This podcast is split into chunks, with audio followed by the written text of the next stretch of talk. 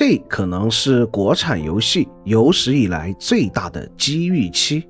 一，昨天趁着午休，闲得无聊，去刷了下 Steam，偶然在全球统计数据榜单上看到了一个游戏：手撕 CS:GO，脚踩 DOTA 二，俯视 Apex，笑看 GTA 五，成功登顶了全球 Steam 同时在线的榜首。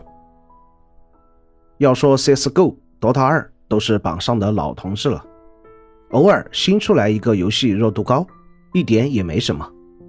恐怖的是，这个游戏是在锁国区的情况下登顶的，当前玩家数量硬拉开第二名二十五万多人，并且这个游戏早在四个月前就已经登顶过了，期间断断续续稳定在 Top Five。Steam 简中玩家数量粗略估计有三千五百万，且大多数都在国区，这个量级已经足够和美国分庭抗礼了。那到底是什么游戏？谁做出来的？韩游，韩游，韩游，他又来了。这个游戏是由韩国 Smilegate 研发的《失落方舟》，是个正儿八经的韩式画风的免费网游。目前游戏在 M 站八十一分，Steam 百分之七十五好评率，口碑爆棚了，属于是。不过，他连经典韩游必备的工作室号也没落下，甚至一度发生过玩家上线挤不过工作室的问题。考虑到这个情况，我认为他的在线人数还要打个折扣。可即便是打个对折，他的数据也是和 DOTA 二齐平。所以，完全可以说。这一次韩游是用自己的审美和设计打服了全球玩家，站着把这钱给挣了。不是我显得大惊小怪，只是这种刻在 DNA 里的恐惧，年轻的朋友可能无法理解。韩游对于九零、八零甚至七零后这几代人究竟是什么含义？如果你爸在四十岁以下，并且恰巧是一名游戏老炮的话，你不妨找个夜深人静的夜晚，悄悄走到他的床头，温柔地在他耳边说一句：“今晚八点，沙巴克。”这七个字足以夺走他的美梦。他不会忘记那个激情澎湃的夏天，更不会忘记和兄弟们一起奋战过的那些年。他会用一整晚回忆那个充满了酸甜苦辣的青春，和那个对大多数中国人来说接触的韩游的起点。传奇，传奇有多牛逼？二零零一年，盛大网络以三十万美金加百分之二十七收入分成的代价，拿到了传奇的国内代理权。同年九月，传奇正式上线。开服第一个月，盛大就实现了盈利。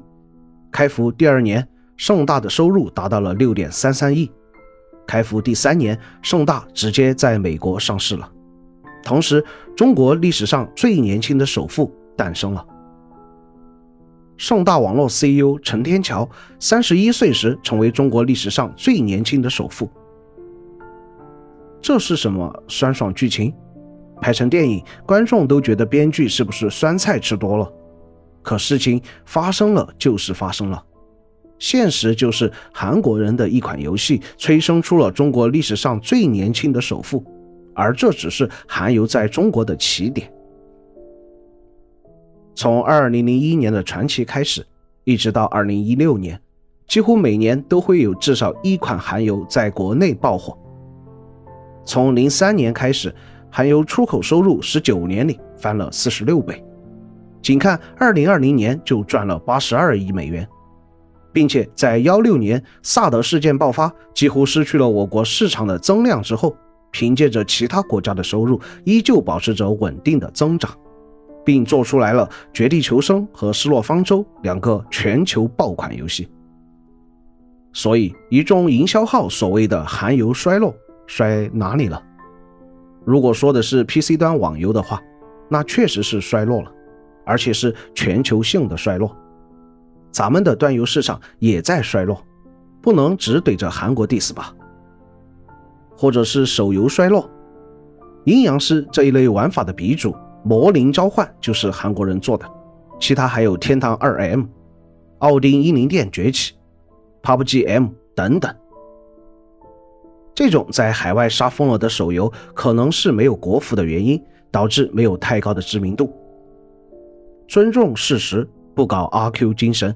数据表明，人家游戏产业顶多可以说增速放缓，并没有所谓的衰落，甚至每隔几年都能给你整个全球爆款游戏出来。但是也不要以为他们很牛逼。说一个细节。大家还记不记得盛大当时花了多少钱拿到的传奇代理权？区区三十万美元，外加百分之二十七的收入分成，而盛大只用了不到两年，就用传奇在国内狂赚六点六个亿，净利润三亿。这暴露出来了，传奇的韩国发行商和开发商并没有多么丰富的海外游戏发行经验。根本就不熟悉中国市场的情况，甚至连基础的行业调查能力都很差劲。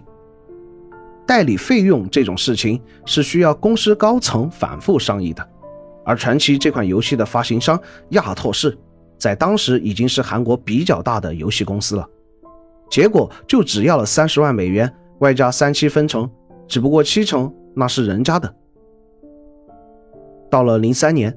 盛大连这三成的分成费用都不愿意给韩国人了，后来干脆直接背刺，自己搞了个新传奇。诸如此类的贱卖事件，在两千年前并非个例，随便一搜全是案例。可见此时的韩国游戏业也不过是个韭菜罢了。那么问题来了，为什么一个人口只有我们二十七分之一？面积只有隔壁黑龙江省五分之一，自然资源约等于没有，甚至连主权都不完整的国家，之前一直不声不响的游戏产业，怎么突然在两千年后崛起了？美国至今在韩还有三点七万驻军，六十八个军事基地，韩国是事实上的美国殖民地。九七年，由美国华尔街金融巨鳄。索罗斯一手操盘，借着各国的金融体系漏洞，掀起了一场收割亚洲国家的金融危机。这场危机从泰国开始爆发，并逐渐蔓延至韩国，各国企业接连破产，韩元对美元的汇率一度跌至一千七百三十七点六比一，国家信用直接降到垃圾等级。泰国是亚洲金融危机中受灾最惨的一个，数千万泰国人一生的积蓄被一把名为“金融”的镰刀合法洗劫一空。对于普通民众来说，如果仅仅是失业的话，那真是太幸运了。我不是在阴阳怪气，韩国当年男性自杀率直接暴涨了百分之四十五，泰国下海从事色情业的女性猛增百分之八十。而且这还只是官方公开的数据。